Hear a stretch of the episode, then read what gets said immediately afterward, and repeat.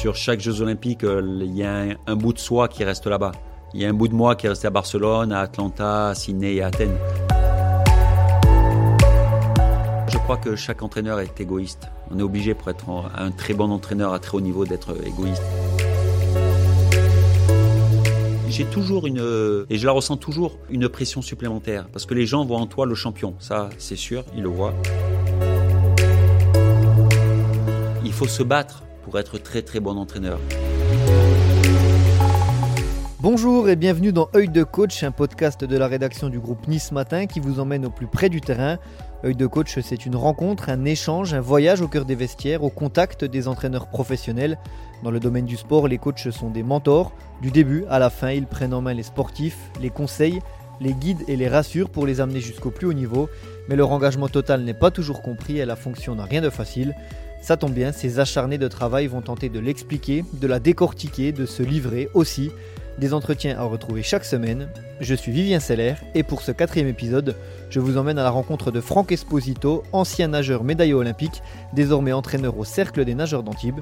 Œil de coach, épisode 4, partie 1, c'est parti. Nous sommes au stade nautique d'Antibes dans des locaux refaits à neuf il y a quelques mois seulement. Franck Esposito nous y accueille. Ancien nageur de haut niveau, il est devenu il y a quelques années maintenant entraîneur et gère aujourd'hui plusieurs sportifs du cercle des nageurs d'Antibes. Bonjour Franck. Bonjour. Merci de nous recevoir. Est-ce que tout d'abord tu peux te présenter pour les personnes qui ne suivraient pas forcément la natation de très près? Franck Esposito, j'ai eu 50 ans il y a quelques jours. Euh, j'ai été sportif de haut niveau, j'ai été euh, champion d'Europe, euh, champion du monde et médaillé aux Jeux Olympiques. Et puis depuis 2005, je suis entraîneur au CER des nageurs d'Antibes. Je me suis occupé pendant longtemps du pôle France. Et aujourd'hui, voilà, avec tous les autres entraîneurs, on, on gère avec Denis Auguin, on gère le, le pôle France. enfin, on, on c'est plus un pôle France, mais on gère le, le club d'excellence d'Antibes. Tu es entraîneur donc depuis quelques années, mais tu as aussi passé de, de longues années dans les bassins. Est-ce que déjà tu avais toujours voulu devenir euh, nageur professionnel? Est-ce que c'est venu plus tard avec le temps? Bah, C'est venu euh, assez tard. Euh, j'ai eu la chance de faire mes premiers Jeux olympiques à 21 ans. Euh, donc à partir de là, le monde professionnel de natation s'est offert à moi. Donc je me suis bien engouffré. Euh, voilà, mais euh, c'est pas quelque chose que j'espérais faire à 12-13 ans. Voilà, j'aimais nager, j'aimais être dans l'eau, j'aimais surtout être avec mes, mes copains de club parce que je pense que l'apprentissage est important et on passe beaucoup de temps euh, dans un club avec ses copains d'entraînement. Il se crée une famille et cette famille-là est très importante. Et donc voilà, j'aimais me être avec eux, jouer dans l'eau avec eux. C'était le, pour moi, l'entraînement était plus un jeu jusqu'à 16 ans. Donc euh, je pensais plus à à profiter de ces moments-là et de ces bons moments. Et j'en ai bien profité jusqu'à 16 ans. C'est à 16 ans qu'on a remarqué ton potentiel C'est venu avant? Bien avant, bien avant. Mais c'est vrai que j'étais un nageur, on va dire, jusqu'à 16 ans, euh, un petit peu feignant, on va dire, dans le sens où j'étais pas vraiment assidu. Comme je l'ai dit tout à l'heure, j'allais vraiment euh, à l'entraînement pour voir mes, mes copains. On passait vraiment du bon temps à, à bien s'entraîner, euh, malgré tout. Mais voilà, j'étais pas aussi rigoureux que ce que je l'ai été euh, après 16 ans. Et, quand on pense à toi, on pense forcément à ta médaille de bronze décrochée lors des, Jeux Olympiques de Barcelone en 92 au, Papillon. C'est quel genre de souvenir aujourd'hui avec euh, oh, de nombreuses années de recul Déjà participer aux Jeux, c'est magique, magnifique. Euh, j'ai eu la chance d'en faire quatre. Et je suis revenu pour mes premiers Jeux à Barcelone avec une médaille de bronze. Donc voilà, c'était un, un rêve de d'enfants qui se qui se réalisaient. Voilà, participer aux Jeux Olympiques pour moi, euh, qui venait d'un petit club, les Cachalots de Sifour, euh, qui était pour moi une super surprise. Et puis revenir avec une médaille chez moi, voilà, c'était euh, c'était pour moi euh, quelque chose d'extraordinaire. Cette médaille aujourd'hui, elle est où? Est-ce que tu y jettes un coup d'œil de temps en temps? Est-ce que Oui, quand je vais chez mes parents, je la regarde ou je la touche. Mais voilà, euh, je, l'ai laissé à mes parents parce que mes parents ont fait beaucoup pour moi. Et je me rends compte encore aujourd'hui de l'investissement qu'ils ont mis tous les jours euh, après leur journée de travail euh, m'amener à l'entraînement. Euh, certains matins aussi, se lever tôt pour moi. Euh, pratiquement tous les week-ends aller en compétition. C'est une drôle de vie hein, pour les parents. Et franchement, ce qu'ils ont fait pour moi, c'est exceptionnel. Est-ce qu'elle garde la même saveur cette médaille avec le recul? Est-ce que on relativise parce qu'on a normalisé presque? Non, jamais, jamais. Et encore, la tête est restée euh, sur chaque Jeux Olympiques. Il y a un, un, bout de soi qui reste là-bas. Il y a un bout de moi qui est resté à Barcelone, à Atlanta, à Sydney et à Athènes. on revient jamais vraiment euh, des Jeux Olympiques. Il y a tout le temps un, bout de soi qui reste là-bas. C'est tellement euh, magique à vivre, c'est tellement magnifique. il faut vraiment le vivre pour pour se rendre compte de ce que c'est les, Jeux Olympiques. Est-ce que ces quatre Jeux ont, la même saveur également? Est-ce qu'il y a une ville ou, une Olympiade qui t'a plus intéressé ou plus que les autres d'une certaine façon? Les, les Jeux Olympiques, on va dire méditerranéens, que ce soit Barcelone ou Athènes, la Grèce. Euh, parce que j'aime ce côté, euh, je suis méditerranéen, donc j'aime ce côté-là euh, où en fait c'est très décontracté mais sérieux. J'ai aimé aussi la rigueur anglo-saxonne à, à, Sydney. Voilà, tout était droit, tout était carré, il n'y avait pas le droit à l'erreur. Et les États-Unis, voilà, Atlanta, c'était assez particulier, mais chaque jeu a son odeur, a sa façon d'être, et chaque jeu est, représente beaucoup de choses pour moi. Comment est-ce que tu voyais le métier d'entraîneur quand tu étais nageur? Est-ce que tu y pensais? Est-ce que tu tu t'étais fait une idée de vision Pas du tout à ce moment-là? Euh, Pas du tout. Je je j'ai commencé à penser au métier d'entraîneur quand mon coach euh, ici, Monsieur Guizien, euh, m'a commencé à me dire un jour, ça serait toi, ça sera toi qui prendra ma place. J'avais 23, 24 ans. Donc on a passé tous les concours pour être et tous les brevets pour être entraîneur du BE1 au BE2. Euh, voilà, donc euh, après je me suis formé avec lui constamment, en, parlant pratiquement tous les jours d'entraînement, en faisant le point euh, après chaque saison. Il m'expliquait les, les, les, bonnes choses, les mauvaises choses qui qui pas dans ma façon de faire. Voilà, c'était quelqu'un de très exigeant, de très rigoureux. J'ai appris énormément de choses avec lui. Et puis je dois dire qu'il me suit au quotidien parce que je suis devenu moi aussi très exigeant et très rigoureux dans ma façon d'être euh, en tant que nageur, dans ma façon d'être euh, d'homme et aujourd'hui en tant qu'entraîneur. Comment, alors tu, tu y as déjà un petit peu répondu, pardon, mais comment concrètement et quand est-ce qu'on sait surtout qu'on veut faire la bascule entre nageur et entraîneur? Quand est-ce qu'on sent qu'on est prêt? Est-ce qu'on est prêt quand on débute à être entraîneur finalement? Euh, Est-ce qu'on est prêt euh, Oui, en fait, ça a été mûrement euh, réfléchi puisque j'ai arrêté de nager assez tard. Hein, J'avais 34 ans, donc j'ai eu 5-6 mois de break euh, le temps de bien réfléchir à ce que je voulais faire euh, au sein de mon club, et au sein du groupe ici. Donc euh, voilà, c'était mûrement réfléchi depuis quelques années. Donc j'ai eu le temps de de bien m'informer sur le métier, de tout ce qui pouvait se passer. Mais encore une fois, y penser c'est bien, mais le vivre c'est autre chose. Et c'est là où tu t'aperçois que quand tu es vraiment dedans, c'est pas du tout à ce que tu pouvais penser. Justement, qu'est-ce que tu as découvert? Il t'a fallu peut-être un temps d'adaptation? Ouais, ce que ce que j'ai découvert, c'est que euh, tout ne dépend pas de toi à un moment donné. Autant tu peux mettre beaucoup d'exigences, beaucoup de rigueur dans l'entraînement tous les jours, mais à un moment donné, euh, c'est le nageur, c'est l'athlète, c'est le gymnaste. Une fois que euh, c'est lui à, à, être dans le feu de l'action, c'est à lui à, à tout prendre en main, quoi. Et là, toi, tu es spectateur, et c'est à ce moment-là où c'est dur d'être spectateur. Et après, on apprend à l'être de plus en plus, peut-être. On, se rend compte qu'on peut pas rentrer dans la tête du nageur. Et... On a du mal à s'y faire. Moi, j'ai vraiment du mal à, à m'y faire parce que euh, chaque nageur est différent. Euh, on a tous des caractères complètement différents. Moi, j'ai mon caractère. Je sais que je suis quelqu'un de fonceur. Euh, je suis quelqu'un de où j'étais capable même dans mes courses à partir très vite et à aller au bout de au bout de moi. Mais tout le monde n'est pas comme moi et moi je ne suis pas euh, comme les autres non plus. Donc il faut apprendre à gérer, il faut apprendre aussi à aimer le caractère de chacun. Et c'est ce qui a, à mon avis, le de plus complexe dans le métier. Il faut apprendre à être peut-être moins égoïste parce qu'en étant nageur ou sportif professionnel, on est obligé aussi, ça fait partie de la fonction de, de penser à soi. En étant coach, c'est plus tout la même chose. Ah, je crois que chaque entraîneur est égoïste. On est obligé pour être un très bon entraîneur à très haut niveau d'être égoïste. Même si euh, on donne beaucoup, on est égoïste parce qu'on est concentré sur soi, sur euh, ses programmes, sur, sur son schéma, sur ce qu'on veut faire, sur ce qu'on veut produire dans l'eau. Donc ça, on est vraiment égoïste.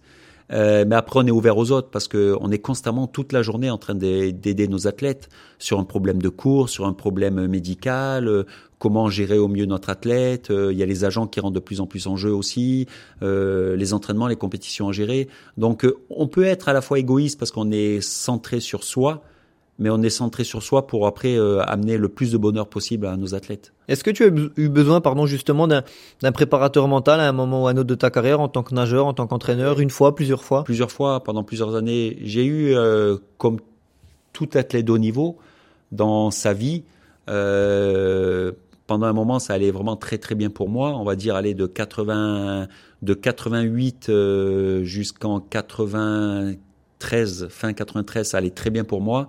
Euh, j'ai fait que progresser, j'ai gagné beaucoup de médailles, beaucoup de titres. Et puis de, on va dire, allez, on va dire début de saison 80, fin de saison 93 jusqu'à fin 97. Euh, plus aucun résultat, enfin des résultats puisque j'avais un niveau qui me permettait d'aller en finale au championnat d'Europe, au championnat du monde, euh, voilà, euh, de battre un record du monde ou deux en petit bassin. Mais sur les grosses compétitions, j'ai joué tout le temps où je battais jamais mon meilleur temps pendant quatre ans. Et donc la fédération m'a mis en contact avec Christian Target, qui était basé à Nice. Et avec lui, j'ai commencé ma préparation mentale. À ce moment-là, tu es installé où, toi? À Antibes. Et pendant quatre ans, je ne progresse pas, 93, euh, 97. Et avec mon entraîneur, on cherche toutes les situations possibles pour pouvoir travailler. Je vais m'entraîner avec les Russes. Euh, quand les Russes sont en France, euh, enfin, je, je, vais à droite, à gauche, en essayant d'autres façons de m'entraîner. Et on n'y arrive pas. Et la préparation mentale me fait voir un petit peu autre chose, me fait encore plus me centrer sur moi-même. Et, voilà, c'est ce qui a bien, ça m'a relancé. Une autre façon aussi de m'entraîner m'a bien relancé, mais on pourra en parler euh, plus tard. Mais euh, les, les, deux situations, une nouvelle façon de s'entraîner plus la préparation mentale, ont fait que de 97 jusqu'en 2004, j'ai pu vraiment bien progresser et ça a été une deuxième carrière pour moi. C'était compliqué parce que moi, je me rappelle au sein de l'équipe de France quand j'ai commencé à dire euh, tiens j'ai un préparateur mental qui me suit ou il venait me suivre des fois en stage sur les stages équipe de France et la fédération était OK. Euh, les gens pensent de suite qu'à l'époque, donc je te parle de ça à 97, hein, que tu étais malade, que tu avais un souci, que ça allait pas chez toi, que voilà. Et finalement, euh, on s'est aperçu euh, quelques années plus tard le bienfait de tout ça, parce qu'on peut pas être seul. Mais pendant un moment aussi, euh, on pensait que ces gens-là étaient des gourous et ils prenaient les athlètes un peu en porte-à-faux et alors que moi, avec Christian, vraiment, on a eu une, on a vraiment fait du bon travail et c'était vraiment une confiance euh, euh, mutuelle et vraiment, il m'a bien relancé. Comme il a bien relancé l'équipe de France de, de basket, de voile derrière, avec qui il a eu de très très bons résultats. Toi, tu n'as jamais été, été sceptique sur les bienfaits de, de ce travail avec lui, même au début, j'entends, avant de le connaître vraiment? Non, c'était, ça me paraissait un petit peu particulier de, de travailler sur des images fortes. Euh, des images de bien-être, euh, être vraiment centré sur soi. Au début, ça perturbe un petit peu, ça te fait aussi un peu réfléchir. Mais on n'a jamais parlé du côté. Ce que j'aimais bien avec Christian, c'est qu'on n'a jamais parlé de mon côté personnel, de ma vie de famille ou quoi que ce soit. Mais on était constamment concentré sur le sport. Euh, on est arrivé à mettre tellement de. C'est ce que les gens doivent savoir aussi, c'est que un sportif de haut niveau, il quitte pas sa chambre d'hôtel pour aller faire une finale de championnat d'Europe, championnat du monde aux Jeux Olympiques sans rien penser on enfile le maillot, on nage à l'échauffement, on se met sur une chaise et on attend le, start. C'est que du moment où je quittais ma chambre d'hôtel jusqu'au start de ma course, donc en gros il y avait deux heures et demie d'écart, euh, j'étais tout le temps en train de penser à quelque chose et j'étais tout le temps en train de mettre une, une stratégie en place. Du moment où je rentre dans le bus, j'arrive à la piscine, l'échauffement à sec, l'échauffement dans l'eau, euh, l'échauffement à sec avant la course, la chambre d'appel, le moment de la rentrée sur le plot, euh, avant, juste avant le start, pendant la course, pareil. Donc, euh, on a mis constamment des stratégies en place et j'étais vraiment concentré sur ma stratégie et rien ne pouvait me faire dévier de, de, de ces moments-là qui étaient importants pour moi. Tu nages encore aujourd'hui? Il m'arrive de me, de me tremper un petit peu, mais on va, allez, on va dire, pour être franc, du mois de mai jusqu'au mois de septembre quand il fait beau. Mais j'aime bien aller nager en mer, c'est agréable. Et quand on arrive dans le métier, dans le milieu d'entraîneur, euh, on a un CV derrière nous, en tout cas pour toi et pour certains entraîneurs, il y a une forme de légitimité de l'ancien sportif. Combien de temps ça dure? Est-ce qu'on peut surfer là-dessus? Tu sais, moi, du moment où j'ai annoncé que j'allais être entraîneur, dès le lendemain, euh, il y a beaucoup d'entraîneurs que je côtoie encore aujourd'hui qui m'ont dit, oh, tu sais, ça va pas être facile pour toi, hein, parce qu'on n'a jamais vu un bon nageur devenir très bon entraîneur. J'ai ok, ben on va essayer de changer ça. Donc j'ai toujours une, et je la ressens toujours euh, une pression supplémentaire parce que les gens voient en toi le champion, ça c'est sûr, ils le voient. Mais il faut se battre pour être euh, pour être très très bon entraîneur. Et moi, mon rêve, pour leur montrer que j'étais devenu bon, euh, c'était un jour participer aux Jeux et envoyer des gens aux Jeux Olympiques. Donc voilà, pour moi, ça a été fait. Et j'ai eu la chance d'avoir une fille, Coralie Balmy, qui a été médaillée aux Jeux Olympiques avec le 4x2. elle a fait plusieurs finales aux Jeux, comme Damien Joly. Donc voilà, moi ça a été fait. Mais malgré tout, tu as toujours ce sentiment de devoir prouver quelque chose. C'est un peu la même problématique qu'un fils d'eux qui doit prouver deux fois plus? C'est exactement ça. On n'a rien sans rien et je crois que que ce soit fils d'eux ou un, sportif de haut niveau qui veut faire son, sa place dans le métier d'entraîneur, eh ben, on ne peut y arriver que par le travail. Alors, on a une chance comparé à d'autres, c'est que on n'a pas peur de travailler et on est capable de travailler longtemps. Et ça, c'est plutôt une force. Et on sait que les deux fonctions sont très prenantes, que ce soit sportif ou, entraîneur. Euh, avec les années de recul, laquelle est, dans laquelle c'est le plus marqué ce côté prenant? Est-ce qu'on en rêve la nuit de l'une, de l'autre, des deux peut-être? Le sport de haut niveau est compliqué. Les gens le savent pas. C'est compliqué parce que quand tu es sportif de haut niveau, tu y penses 24 heures sur 24. Toute l'année, tu y penses et même en vacances, tu y penses parce que tu es constamment en train de gamberger à ta façon de, de t'entraîner, moi, je me rappelle quand je nageais, je faisais à chaque fois le point sous ma douche. Euh, je finissais l'entraînement le samedi matin ou le samedi soir des fois. Je prenais ma douche tranquillement et je fermais les yeux et je me disais alors les points positifs de cette semaine, il y a eu ça, ça, ça, ok très bien. Les points négatifs, bon il y a eu ça, ok la semaine prochaine, si on a à peu près le même travail, il faut que je sois plus fort là-dessus. Donc je savais très bien que j'étais vigilant sur ce travail-là, il fallait que je sois plus fort. Donc tout le temps tu penses, tous les jours tu penses. T'es en famille, en repas de famille ou quoi que ce soit, t'arrêtes pas d'y penser. Et quand tu euh, entraînes, c'est exactement la même chose. Tu es constamment en train de réfléchir sur tes plannings d'entraînement, sur ta façon d'entraîner, euh, comment tu peux réaliser une meilleure façon de euh, d'entraîner? Est-ce que ton programme a été bon? Le cycle de travail qui arrive de quatre semaines, alors que tu es dimanche, tu es en train de manger en famille ou tu es en train de jouer avec tes enfants, tu es constamment en train d'y penser. je crois que c'est dur et moi je suis incapable de le faire aujourd'hui encore. Pourtant, ça fait des années que j'entraîne mais c'est constamment, c'est dur de couper, de switcher complètement et de passer à autre chose. Et je crois que les gens qui arrivent, eh ben, c'est très bien, mais je crois que très très peu de gens arrivent à faire ça.